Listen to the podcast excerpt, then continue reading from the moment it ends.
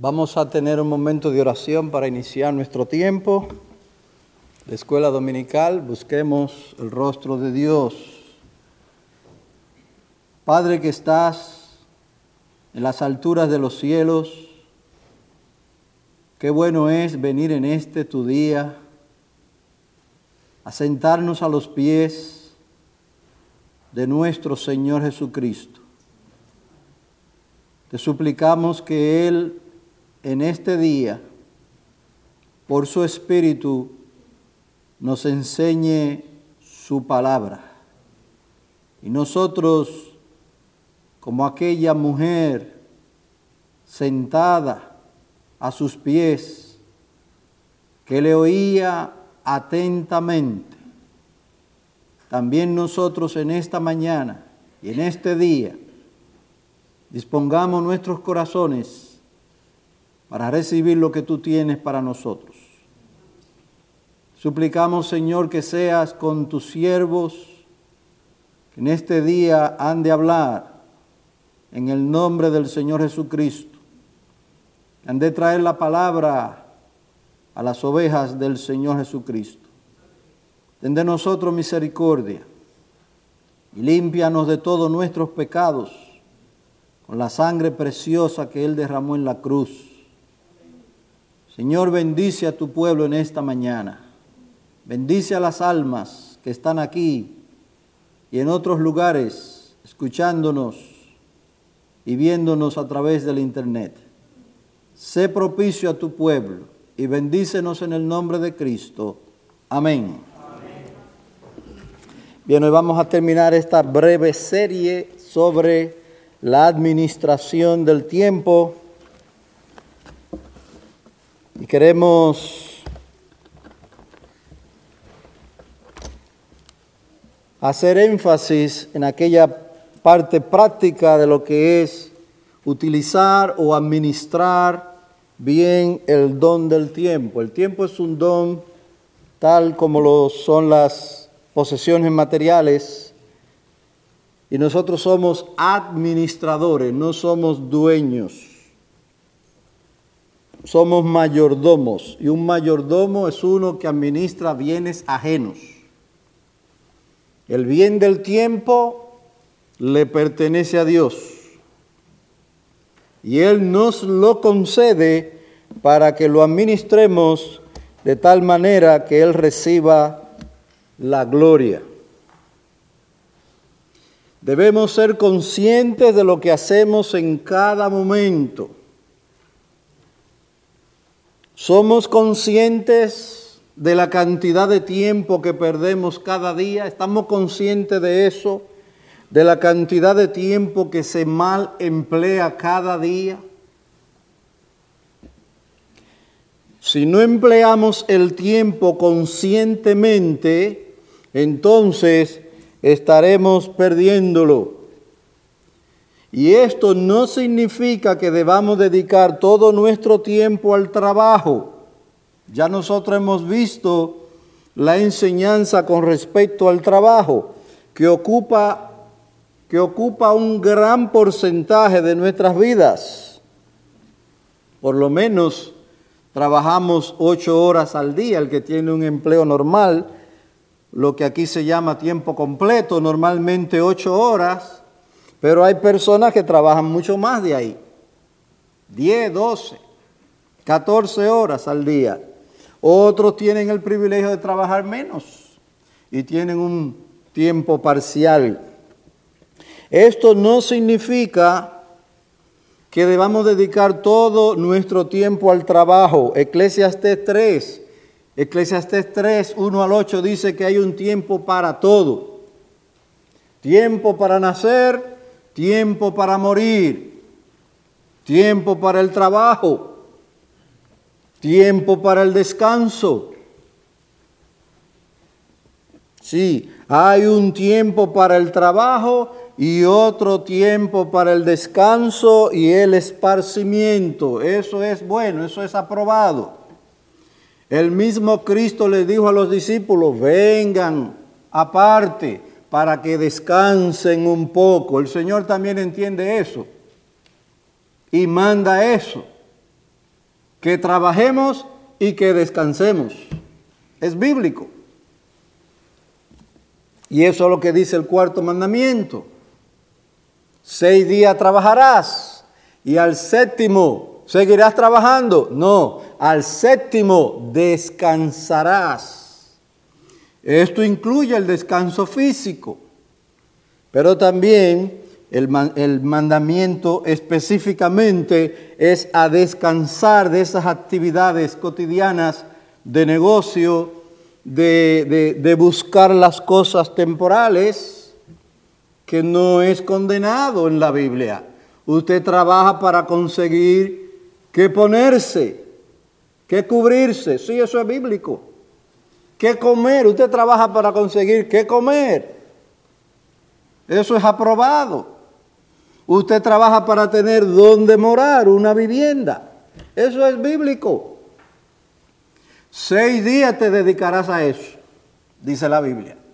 Pero el séptimo día es día de reposo físico, pero también y mucho más espiritual, para dedicarte a aquellas cosas de manera más intensa que tienen que ver con el alma, que tienen que ver con el reino de los cielos. Para eso es el día de reposo. Pero no es nuestro tema sino que estamos señalando que es bíblico el tiempo que se dedica al trabajo y que es bíblico el tiempo que se dedica al descanso e incluso el esparcimiento.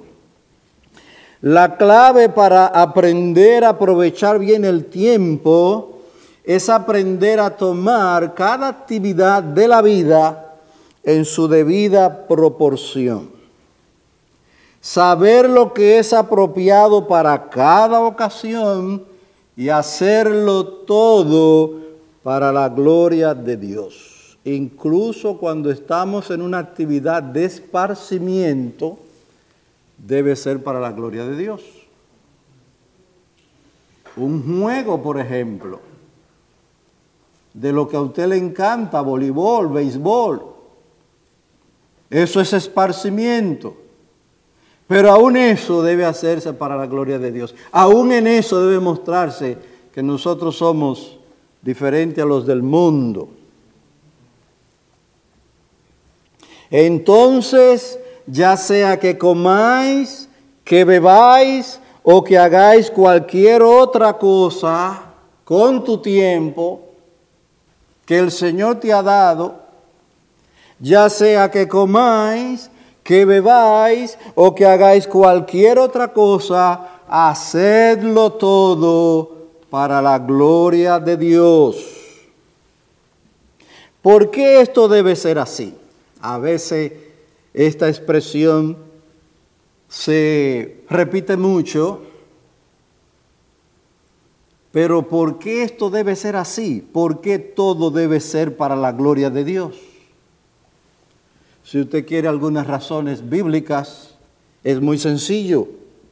¿Por qué esto debe ser así? Porque Él hizo todas las cosas. Y lo hizo para su propia gloria. A otro no daré mi gloria, dice el Señor. Él hizo todas las cosas. El mundo, el cielo, el mar y todo lo que en ellos hay, dice la Biblia. Y él hizo todo para su propia gloria. Eso le explica por qué esto debe ser así. ¿Por qué si comemos, bebemos o hacemos cualquier otra cosa debe ser para la gloria de Dios? Es eso, porque Él hizo todo para sí mismo. El último propósito de todas las cosas es su gloria. Él hizo el tiempo, hermano. ¿Usted sabe que Él hizo el tiempo? Él creó el sol, la luna y las estrellas, dice la Biblia, para que sea, para que sirva a los hombres para los días, meses y años. Él hizo el tiempo. Por tanto, el tiempo le pertenece a Él. La pregunta entonces para nosotros es, ¿cómo estamos empleando el tiempo de tal modo que glorifiquemos a Dios? ¿Cómo lo estamos empleando? ¿Tenemos eso en mente? La gloria de Dios. Nosotros somos administradores de todo lo que Él nos ha dado. Somos mayordomos. Todo lo que Él nos ha dado incluye lo material, lo temporal de esta vida. Si está incluido lo que tenemos materialmente hablando. Él nos, los, Él nos lo ha dado para que lo administremos. Ya sea material, sus dones materiales, temporales, los dones inmateriales, el tiempo es inmaterial, pero es un don. Tenemos una cantidad, lo vimos el domingo pasado, tenemos una cantidad fija e invariable de días que hemos de vivir en este mundo. Una cantidad conocida por el Señor, porque Él es quien lo ha fijado. ¿Cuál es la responsabilidad nuestra? Usar esos días que Él nos ha dado de tal manera que glorifiquemos su nombre. Por eso el apóstol Pablo dice, el verso base de nuestro tema, Efesios 5, óigalo. El verso base de nuestro tema, Efesios 5, 16. Aprovechando bien el tiempo, porque los días son malos. El tiempo es la vida tuya, hermano, que va a tener en este mundo.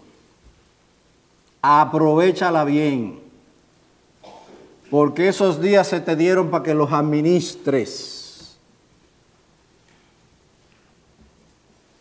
Esos son los dones de Dios.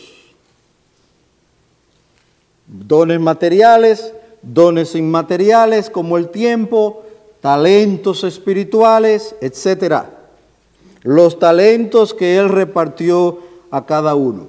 El apóstol Pablo nos dice en el verso 23 de 1 los Corintios 10, 1 los Corintios 10, donde aparece la expresión que se haga todo para la gloria de Dios. Dice el verso 23, de ese capítulo. Todo es lícito, pero no todo es de provecho. Todo es lícito, pero no todo edifica. Edificación espiritual. Todo es lícito, pero no todo es de provecho. Nuestras actividades deben ser de provecho. Para nosotros, y para otros. Pero dice la Biblia, no todo es de provecho.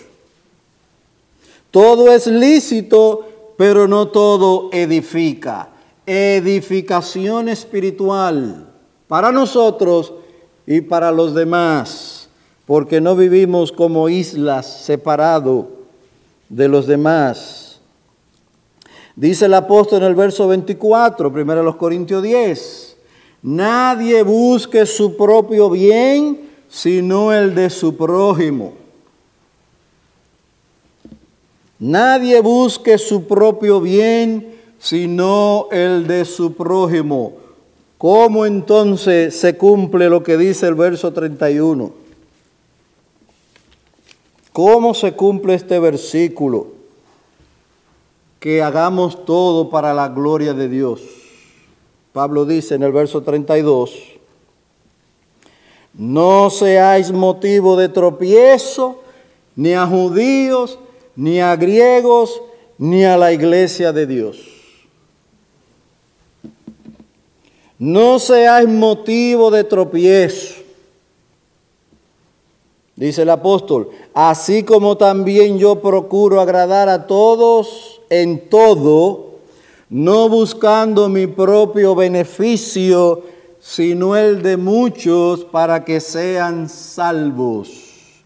Nuestro tiempo no es exclusivamente para nuestro beneficio, sino para el beneficio de muchos. Dice el apóstol Pablo que él procuraba agradar a todos los hombres en este contexto. Así como también yo procuro agradar a todos en todo, no buscando mi propio beneficio, sino el de muchos para que sean salvos.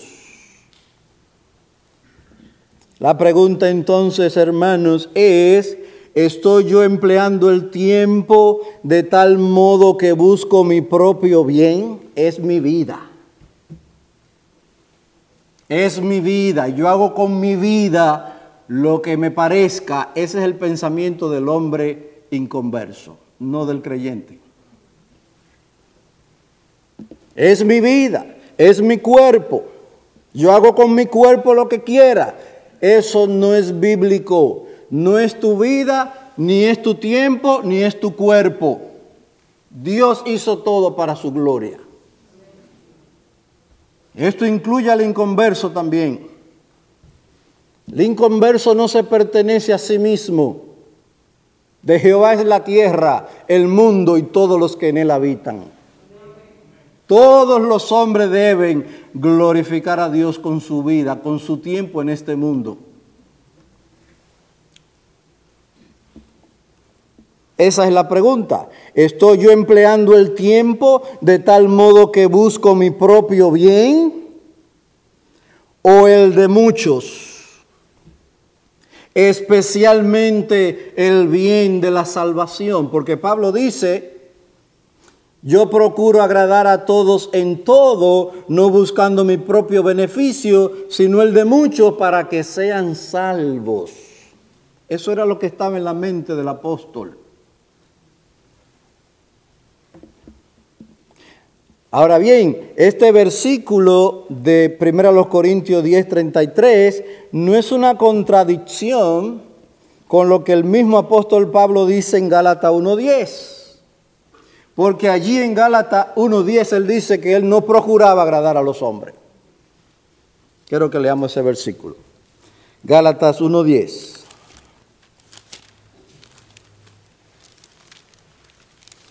Aparentemente un versículo contradice al otro.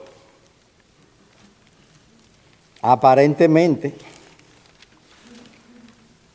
Porque ahí en Gálatas 1.10 dice el apóstol, ¿busco ahora el favor de los hombres o el de Dios? ¿O me esfuerzo por agradar a los hombres? Si yo todavía estuviera tratando de agradar a los hombres, no sería siervo de Cristo. No es una contradicción. En Gálatas 1.10, Pablo habla de ser fiel al mensaje del Evangelio. Y no para caerle bien a la gente voy a acomodar ese mensaje.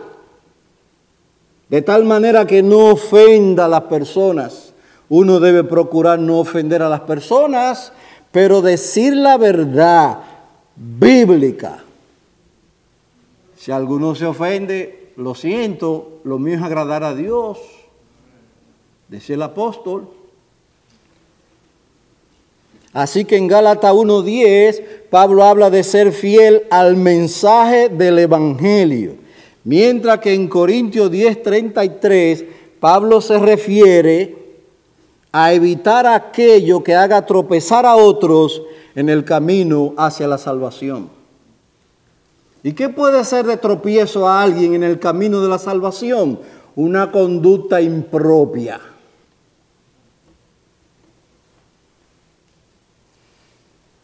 Sí, el apóstol habla ahí en Corinto de evitar todo aquello que haga tropezar a otros en el camino hacia la salvación. Y lamentablemente el apóstol Pedro cayó en eso. Cayó el apóstol Pedro en eso. Queriendo agradar a los judaizantes, estaba haciendo de tropiezo a los gentiles. Mire lo que dice el mismo Gálatas 2.14. Gálatas 2.14. Pero cuando vi, dice el apóstol Pablo, pero cuando vi que no andaban con rectitud en cuanto a la verdad del Evangelio, dije a Pedro delante de todos, si tú siendo judío vives como los gentiles y no como los judíos, ¿por qué obligas a los gentiles a vivir como judíos? El apóstol Pedro cayó en ser tropiezo para los gentiles, queriendo agradar a los judaizantes. Dice que cuando ellos venían, cuando ellos no estaban ahí, los judaizantes, Pedro comía con los gentiles y estaba con ellos como, como debe ser, comunión en Cristo. Pero cuando vinieron los judíos se apartaba. Y Pablo cuando vio eso le dijo, tú eres judío, vives como gentil, es decir, no dependiendo de de las, de las observancias de la ley para ser salvo, ¿por qué entonces obliga a los, a los gentiles a judaizar? Él estaba haciendo de tropiezo con esa actividad o con esa conducta. Y lo que dice el apóstol Pablo es que no se hay tropiezo ni a judío, ni a gentil, ni a la iglesia de Dios. Tu manera de vivir debe procurar no serle tropiezo a nadie en el camino a la salvación. Y eso significa vive consecuentemente con el Evangelio.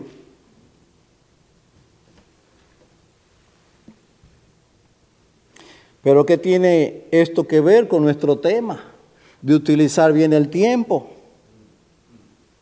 ¿Qué tiene esto que ver con nuestro tema? Hay actividades que no edifican, que no son de utilidad ni a nosotros ni a los demás. No nos edifican a nosotros porque no nos nutren espiritualmente. No son de utilidad ni a nosotros ni a los demás. Acuérdese hermano, dice el apóstol, yo quiero ser de bendición a muchos.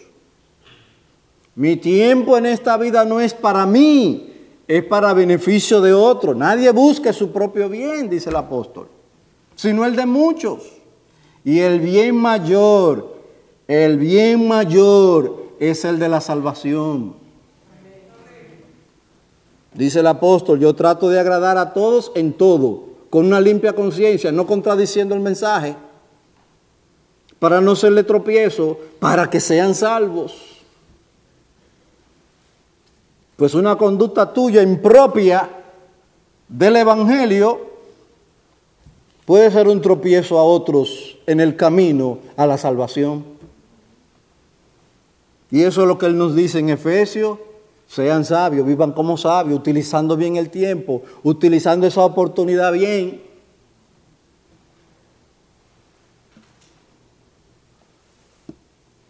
Pues hay actividades que no son de utilidad ni a nosotros ni a los demás.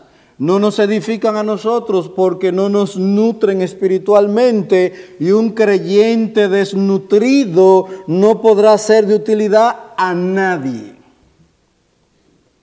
Un creyente desnutrido espiritualmente, porque es lo que está comiendo es paja, basura, ¿cómo podrá ser de utilidad a otro? Un buen ejemplo que presenta el autor y sabemos que en la iglesia, en nuestra iglesia, hay personas que se benefician de esto que él presenta porque lo practican. Dice él, a esto se refiere. Las amas de casa pueden escuchar sermones mientras preparan la comida. Ese es un tiempo bueno. Usted está haciendo una buena actividad preparando la comida para su familia, que es un buen trabajo, pero también se puede estar nutriendo espiritualmente oyendo los sermones grabados. Que nosotros tenemos esa bendición que cuando yo conocí a Cristo no la tenía. No la tenía, yo no podía poner un sermón en el celular porque ni celular existía. O por lo menos yo no lo tenía.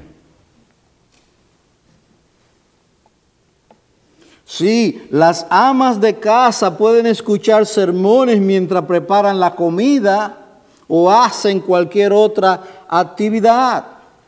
Gracias a la tecnología del Internet y de todas esas plataformas que nos permiten a nosotros volver a escuchar los sermones que se predican en la iglesia. También los hombres pueden aprovecharse de esto utilizando el tiempo, por ejemplo, mientras conducen a sus trabajos. A algunos le toma una hora llegar a su trabajo. Pues ponga un sermón ahí y eso le va a nutrir espiritualmente para su propio provecho y el provecho de los demás. Utilizando el tiempo mientras conducen hacia sus trabajos o hacen cualquier otra cosa. Mire lo que dice Deuteronomio 6. Vamos a Deuteronomio 6.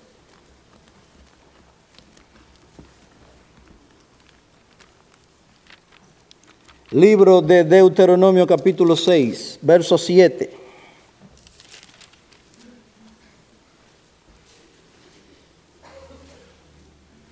Dice este versículo, Deuteronomio 6, 7, y diligentemente las enseñarás a tus hijos y hablarás de ellas cuando te sientes en tu casa y cuando andes por el camino cuando te acuestes y cuando te levantes. ¿El qué?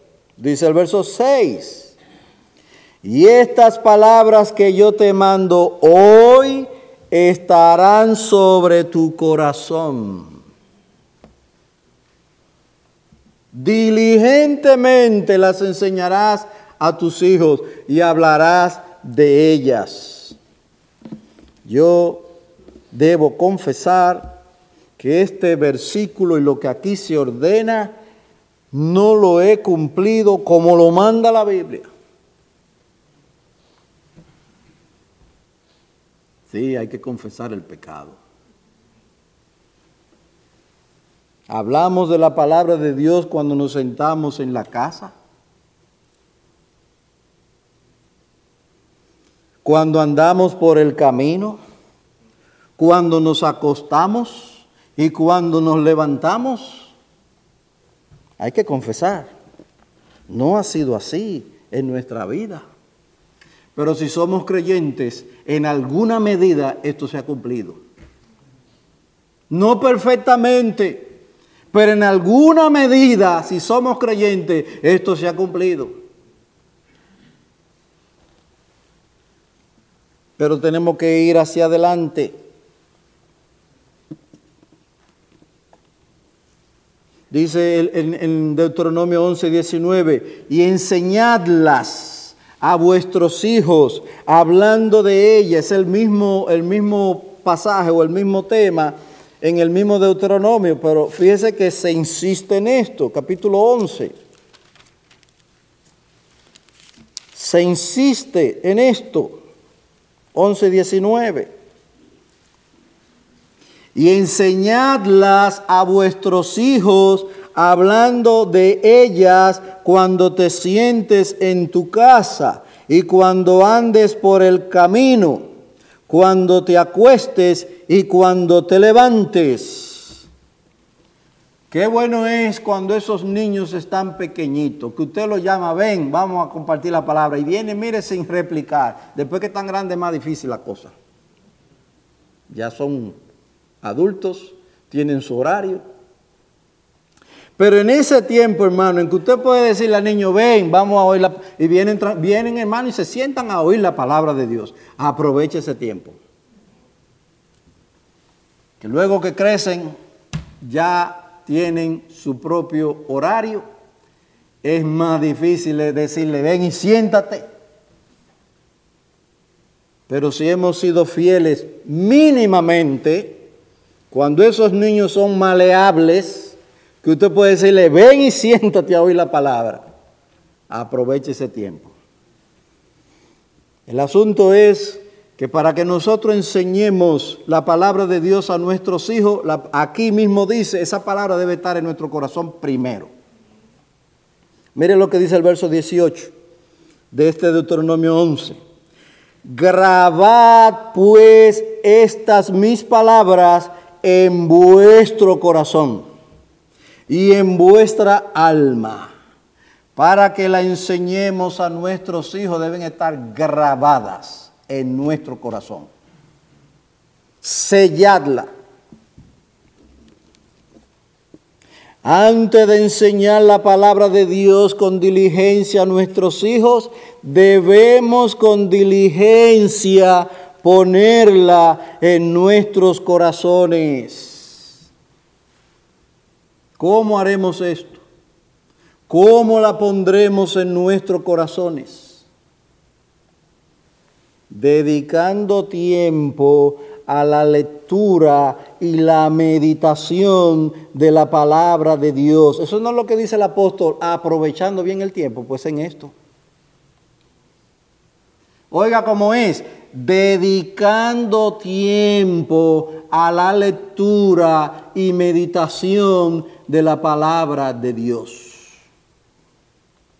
Entonces, cuando esa palabra esté ahí en el corazón, sin, sin mucho problema va a salir por la boca.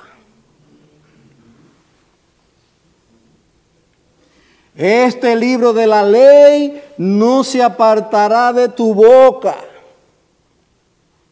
Está diciendo, esto es lo que tú tienes que hablar.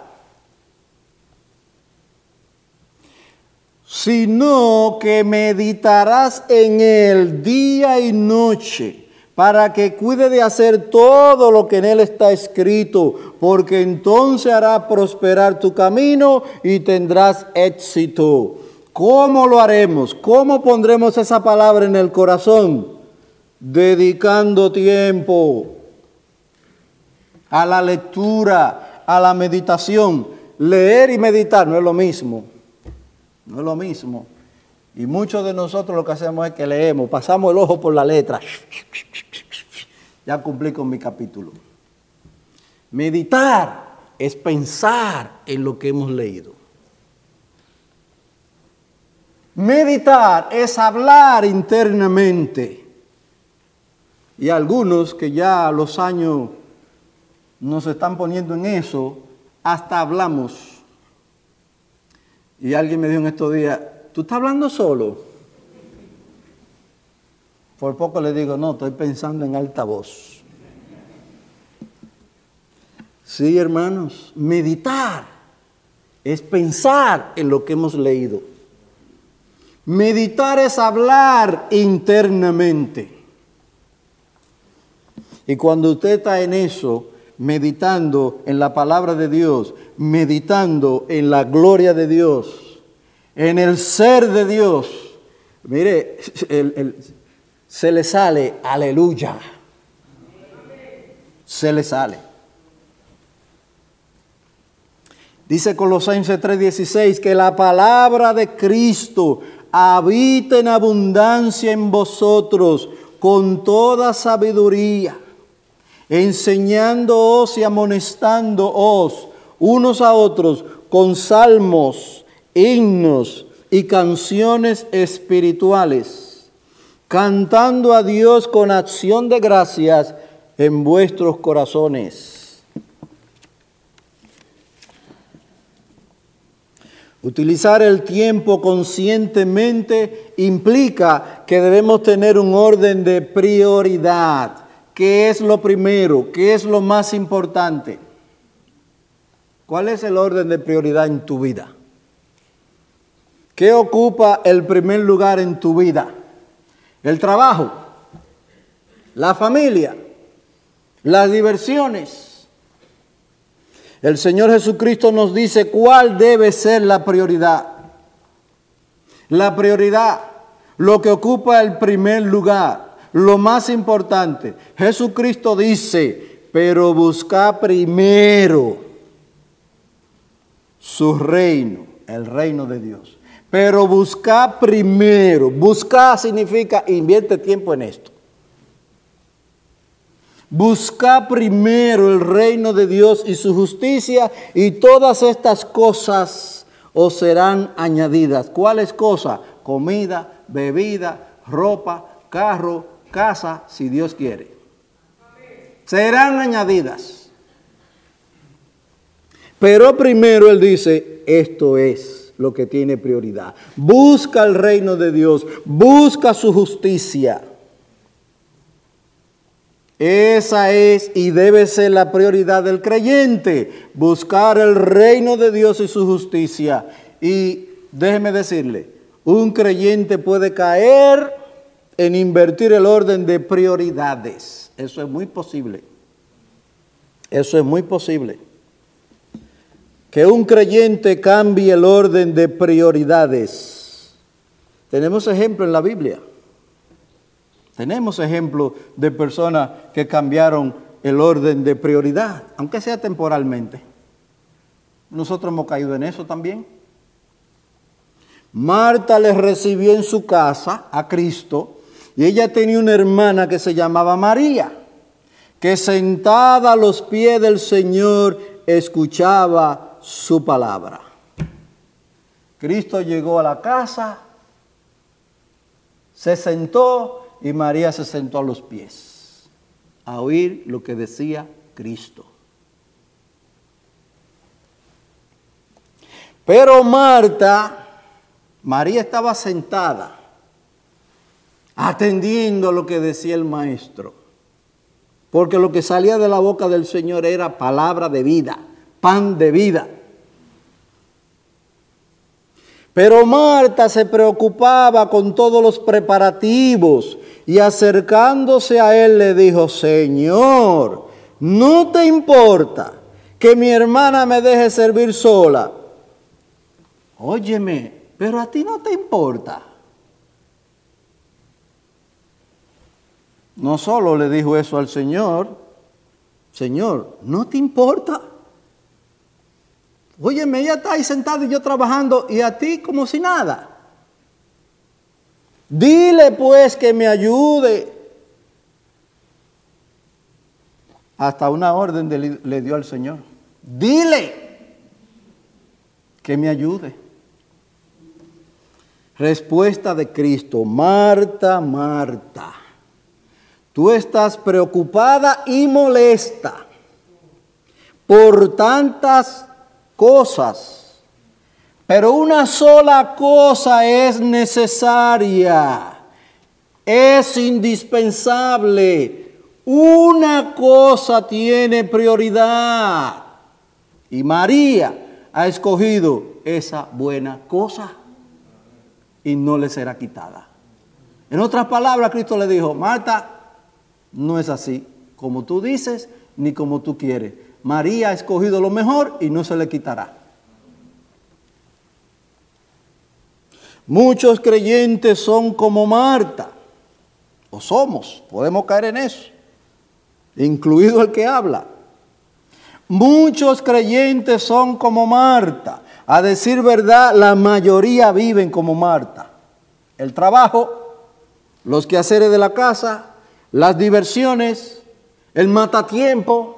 El matatiempo, ¿usted sabe lo que es eso? En mi tiempo era el crucigrama, matatiempo.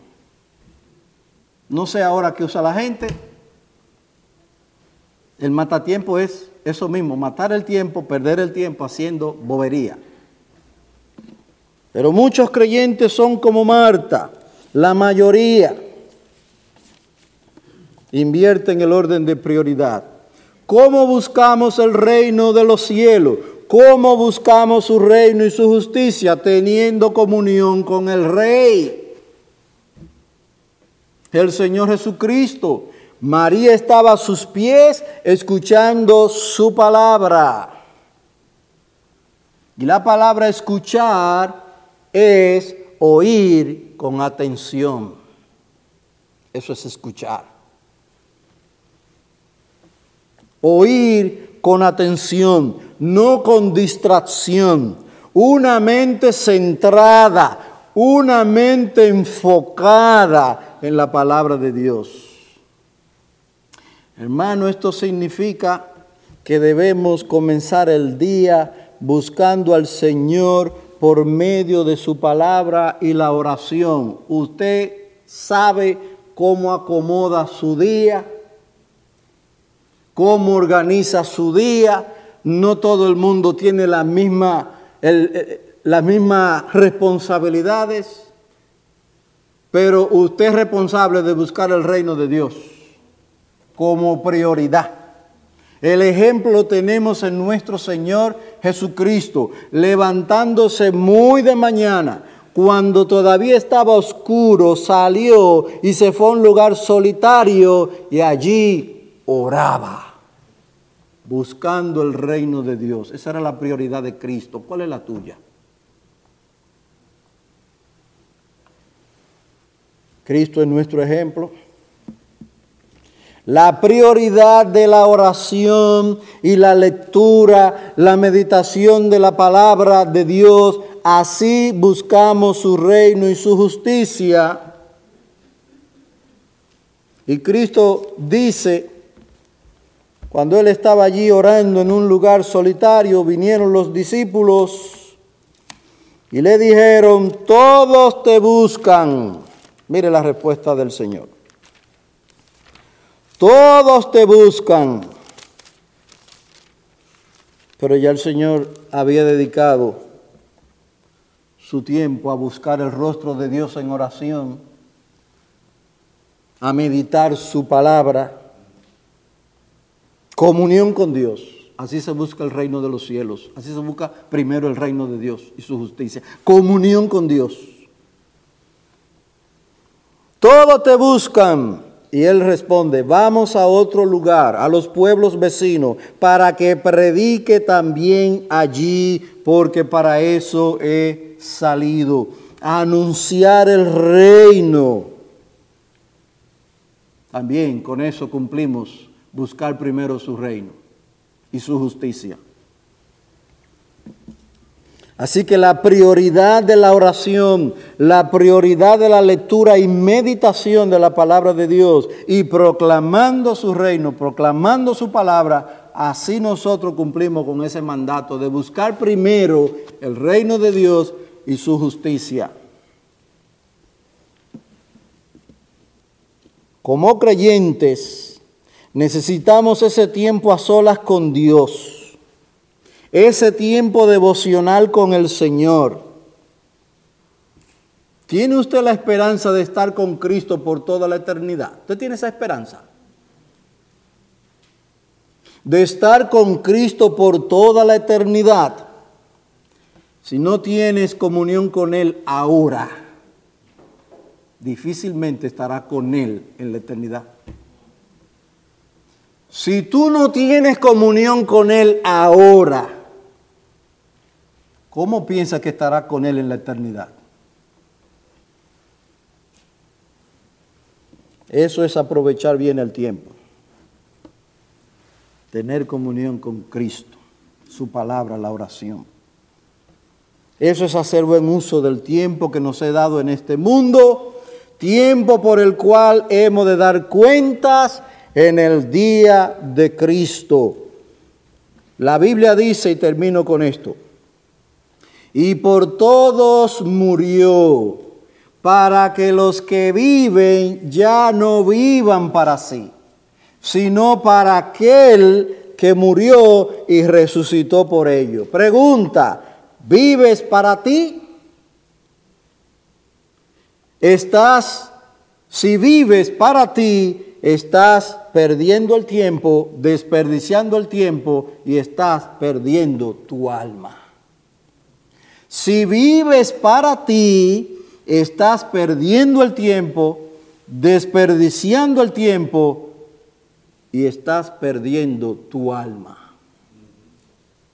Si vives para Cristo, aunque pierdas tu vida por causa de Él, la salvarás. Esto fue lo que Él dijo. Que el que salve su vida, la pierde.